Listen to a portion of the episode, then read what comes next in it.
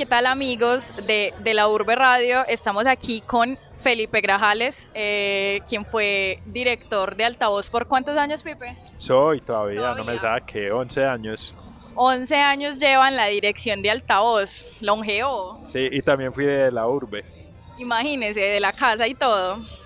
Bueno, Pipe, contanos qué significa Altavoz para vos. Para mí, yo creo que personalmente altavoz yo creo que se ha definido mucho en mi vida. Pues yo soy músico, entonces altavoz he tocado, he tocado en Altavoz Fest tres veces.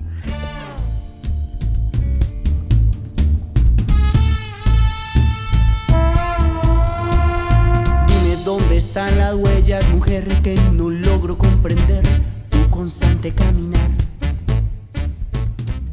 Eh, he sido jurado, he sido periodista porque de formación soy periodista, eh, he ido como público que amo esa, esa parte y bueno, llevo 11 ediciones de director, o sea, más de la mitad del festival. Yo creo que ha definido mucho lo que es mi vida, pues como que que es un trabajo que quiero mucho, como que uno siempre dice como trabajar en lo que le gusta, en lo que quiere y que siempre va a ser feliz y sí, pero también es muy duro porque a mí me dice la gente, claro, yo me esfuerzo mucho por altavoz porque estoy haciendo lo que siempre quise hacer en la vida y es, pero tengo como un amor muy muy grande al festival y también digo, cuando salga del festival quiero seguir vinculado como público, que es una gran vinculación también, o como músico y todo pero sí ha definido gran parte de lo que soy, de lo que es mi vida. Pipe, ¿cuándo fue la primera vez que vos escuchaste de altavoz? ¿Cuál fue tu primer contacto con el festival? Bueno, la primera edición, que fue en el 2004. Entonces yo fui, era un concierto normal, Coffee Makers, Kinky, Ira, Nadia, Terciopelados. Me falta alguien, eh, creo que fue Tenebrarum. Y entonces un concierto muy bacano, pero pues aquí en Medellín se hacían conciertos, me gustó mucho.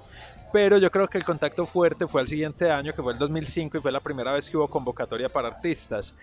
Entonces nosotros dijimos, ah, pues quién sabe cómo ir a hacer eso, siempre como la incredulidad. Nosotros nos presentamos con Burkina, una categoría sumamente difícil porque el ska estaba con el punk rock que estaba como en su apogeo, estaba Popcorn, estaba Tres de Corazón, estaba la AA estaba creo que Rey Gordiflom, bueno, era una categoría durísima. Nosotros nos presentamos ahí, mandamos la carpetica, todo. Cuando es que pasamos. Pero pues yo me acuerdo que de concierto pues fue muy feliz porque llegamos al clasificatorio y llegamos en una van y ahí la gente empezó a gritarnos desde afuera. O sea, Burkina era una banda que ya que en altavoz creo que se dio cuenta que ya era conocida, pues que era una banda que movíamos gente y eso, entonces como que ese fue mi primer gran contacto, el primero pues como como que fuimos al festival, pero yo creo que ya el segundo año fue que nos dimos cuenta que era lo que se estaba, lo que significaba altavoz, o sea, que era más que ir a hacer un concierto, sino que era todo un proceso, que las bandas locales, que presentarse, que hacer un brochure, que participar en unos conciertos clasificatorios, como todo eso fue como, ay, güey madre, ¿qué es esto tan grande? Y nosotros que tuvimos esa suerte, pues nos presentamos el primer año y pasamos. Entonces como que, como que siempre fue una experiencia bonita desde el principio. ¿y vos qué has estado eh, trabajando desde adentro del festival, que fuiste espectador, también fuiste músico, digamos que has estado en todos los roles eh, que, en los que se puede estar eh, en el festival. ¿Cómo lees vos o cómo, cómo crees vos que ha sido el impacto del festival dentro de la escena local? No, es muy fuerte, ha sido muy fuerte, pero también es como mutuo, o sea, ¿Cómo ha impactado? Altavoz surge porque hay una escena muy fuerte en la ciudad en el 2004, ya llevábamos muchos años, está Ira, Masacre, pues mira esos nombres nada más de bandas tan grandes, La Mojiganga, eh, Tenebrarum, Atanator, Nikitaun, pues había un movimiento muy muy fuerte.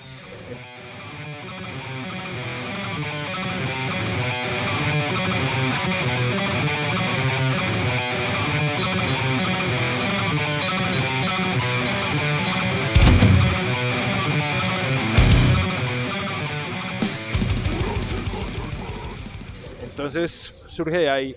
Pero Altavoz también llega y Altavoz, yo me acuerdo que lo primero que nosotros nos sentimos fue súper profesionales, porque Altavoz era como, necesitan eso, ah, sí, eso les ponemos, y uno como, ay, yo no estoy acostumbrado como a eso, como, entonces empieza a generar todo otro, otro tipo de, de, relación con el público, tocar con artistas internacionales. Yo me acuerdo que nosotros ese año tocamos con Cultura Profética, era como, uy, estamos compartiendo escenario con Cultura Profética y con bandas muy importantes a nivel nacional. Entonces empieza como, como a generar ese impacto y creo Medellín, pues si no lo digo de regionalismo ni nada, pero Medellín es una ciudad que, que hacía muy buena música desde ese entonces pero que yo creo que estábamos muy aisladitos en, eh, en muchas cosas, todavía como que en el rock. Una generación muy fuerte aquí, pero la generación de altavoz que fue pues como todas esas bandas como Providencia, de Bruce, Nepentes, toda la G98 en su momento, eh, que digamos que les tocó crecer con altavoz estamos como buscando cómo hacer nuestros espacios en un momento en que la música estaba cambiando porque estaba cambiando el formato, ya no era el CD, sino que estaba entrando el MP3, la nueva forma de trabajar, música independiente, los estudios más baratos, fue como todo ese sacudón. Y Altavoz por lo menos estaba ahí, era como, bueno, venga, se está manejando así la industria, está viniendo esta gente, y vamos a tocar con estas bandas, se armó un diálogo, porque entonces uno tocaba con las bandas internacionales, pero podía hablar con ellos, se daba cuenta, empieza también a generarse como una como una competencia buena también. Y era como, ah, pues las bandas nacionales e internacionales suenan muy bien, nosotros tenemos que sonar así también. O sea, se llama tocar en altavoz y eso era como un pensamiento de las bandas locales. Y, yo creo que también Medellín hoy es una ciudad más allá del rock. Eh, es una ciudad muy fuerte a nivel musical, pero mucho, mucho, a nivel internacional reconocida.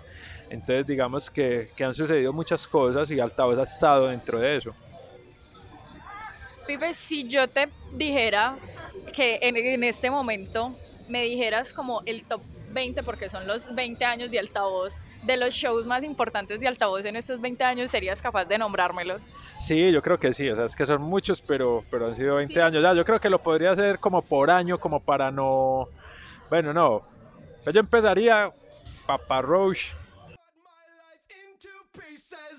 This is my last resort. Suffocation, no breathing. Don't give a fuck if I cut my arm bleeding.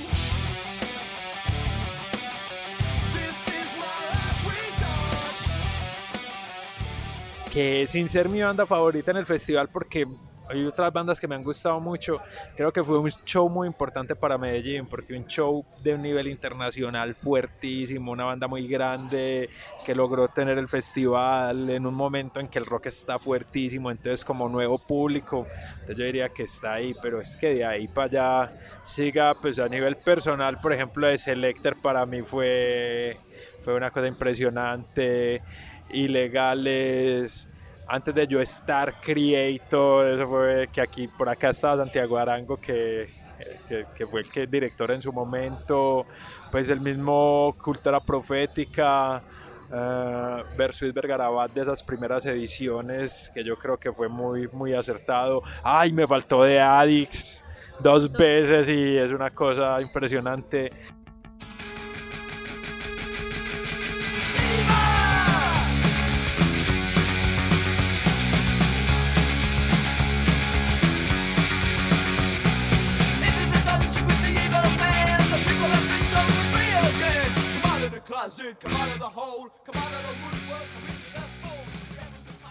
Vetusta Morla. ¿Cuántos llevo, no? Van ocho, las estoy contando aquí. Ah, las estás contando. Van ocho. Eh, es que se me puede pasar alguno porque también hay otros. Hay uno, por ejemplo, que no fue tan. No es una artista tan conocida, pero ese show y fue a Barrocha, que no, eso para mí eso fue impresionante. Y también, digamos que Inspector Cluso de Francia, eh, Nash, Violadores del Verso, ese yo no estaba cuando Violadores del Verso, pero eso fue otro show impresionante. Anita Tijus. ay, cafetas, que no es que mire todo lo que ha pasado. Molotov, ¿cuántas van? Van 14. Bueno, las bandas de acá, eh, las colombianas, el show del año pasado de Ira me pareció que fue impecable.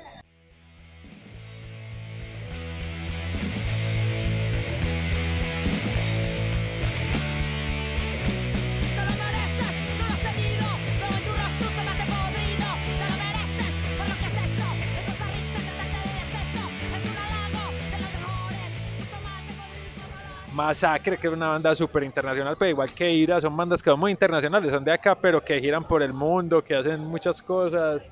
Eh, Faltan cuatro.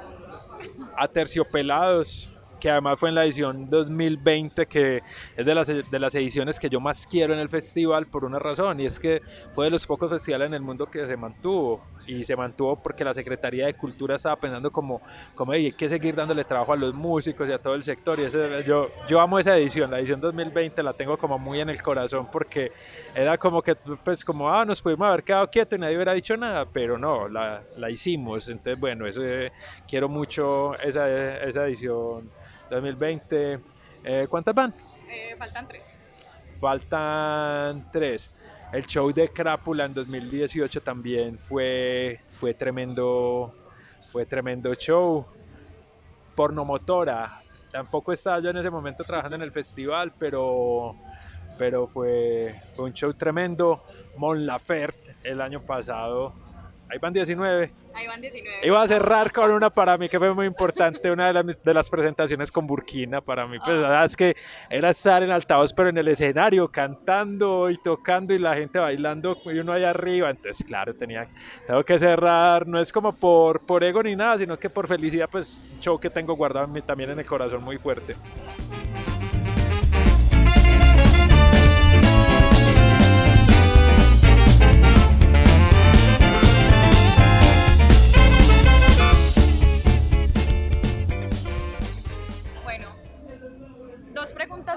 Para cerrar. Eh, ¿Cuál es la actualidad de Altavoz y cómo visualizas el festival, eh, digamos, en unos cinco años? Bueno, la actualidad, yo creo que es una muy buena actualidad por lo que está pasando con la música en Medellín. Entonces, realmente nosotros trabajamos es con los músicos de la ciudad y yo creo que es parte fundamental de esto. Uy, me faltó nadie, el show de nadie. es que, no, mejor dicho, es que tienen que hacerme el show 100. Sí, es que me toca el show 100, como que me vino a la cabeza como artista lo que le yo vi nadie. Eh, entonces, eh, la actualidad del festival no es muy buena, es muy buena porque hay muy buen nivel, porque el público está súper receptivo. Yo creo que hay un momento muy importante del público de Medellín porque hubo como un recambio generacional. O sea, realmente hubo un momento donde aquí el público del rock y de estas músicas alternativas bajó que fue como 2012, 2013, 2014 y y volvió a crecer, pero en este momento estamos otra vez grandísimos.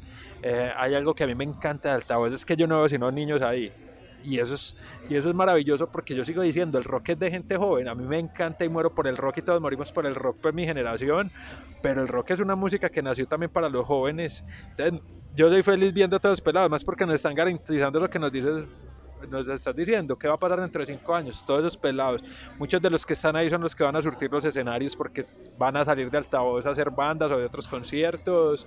Eh, Medellín está creciendo mucho, sigue creciendo musicalmente y creo que ya también es, es una plaza para la música comercial muy grande, pero creo que el rock ya también se está empezando a beneficiar, las bandas están girando, están llenando lugares, lo que pasó con Margarita siempre iba este año en México, a mí me pareció impresionante llenar en México para una banda Independiente de Medellín ya está mostrando otra cosa. Eh, sin mencionar, ay, no, es que también me faltó alcohólicos en altavoz. No, es que, no, mejor dicho. Mejor dicho, no, no, sí, no, es que, sí, no, top 20 me queda muy insuficiente, pues. Eh, entonces creo que estamos en un muy buen momento. Creo que es un festival, es muy querido. El festival lo quieren mucho. Yo he estado, pues, 11 años en el festival y no he recibido sino amor. O sea, y sé que sé que la gente lo quiere, hasta los que no son rockeros dentro de la administración, en la Secretaría de Cultura. A mí me encanta porque en la Secretaría de Cultura todo el mundo ama, el festival. Todo el mundo, venga, yo quiero hacer algo con altavoz, queremos altavoz y tal. Todo el mundo quiere como estar ahí porque lo llevan también como que la gente ha ido, saben lo que significa.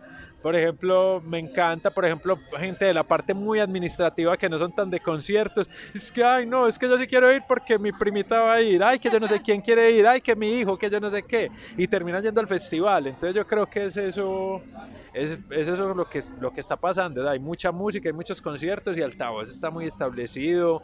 Tiene un gran nivel técnico, que es que la ciudad, Medellín tiene unas cosas muy tesas. O sea, ahora Medellín a nivel técnico y logístico es impresionante y eso también se refleja en el festival, en las bandas que ya vienen al festival. O sea, hay bandas muy, ay, es que no, es que Satyricon, ese show de Satyricon también en altavoz. Por ejemplo, Satyricon, hablé una vez con uno de ellos después de altavoz, me lo encontré pues en un viaje y nos pusimos a hablar y me dijo que para Satírico ha sido de los shows más importantes de su historia. Yo decía, yo es en serio, era como que, pues como que felicidad, una banda grande y como tener altavoz como ese referente. Y en general nos va muy bien con eso, las bandas vienen y tocan en altavoz y se van felices por lo que encuentran a nivel técnico y logístico. Entonces es como, como que creo que todo dentro de cinco años va a estar muy bonito en el festival. Pipe, muchas gracias. Katy, no, muchas gracias a ti.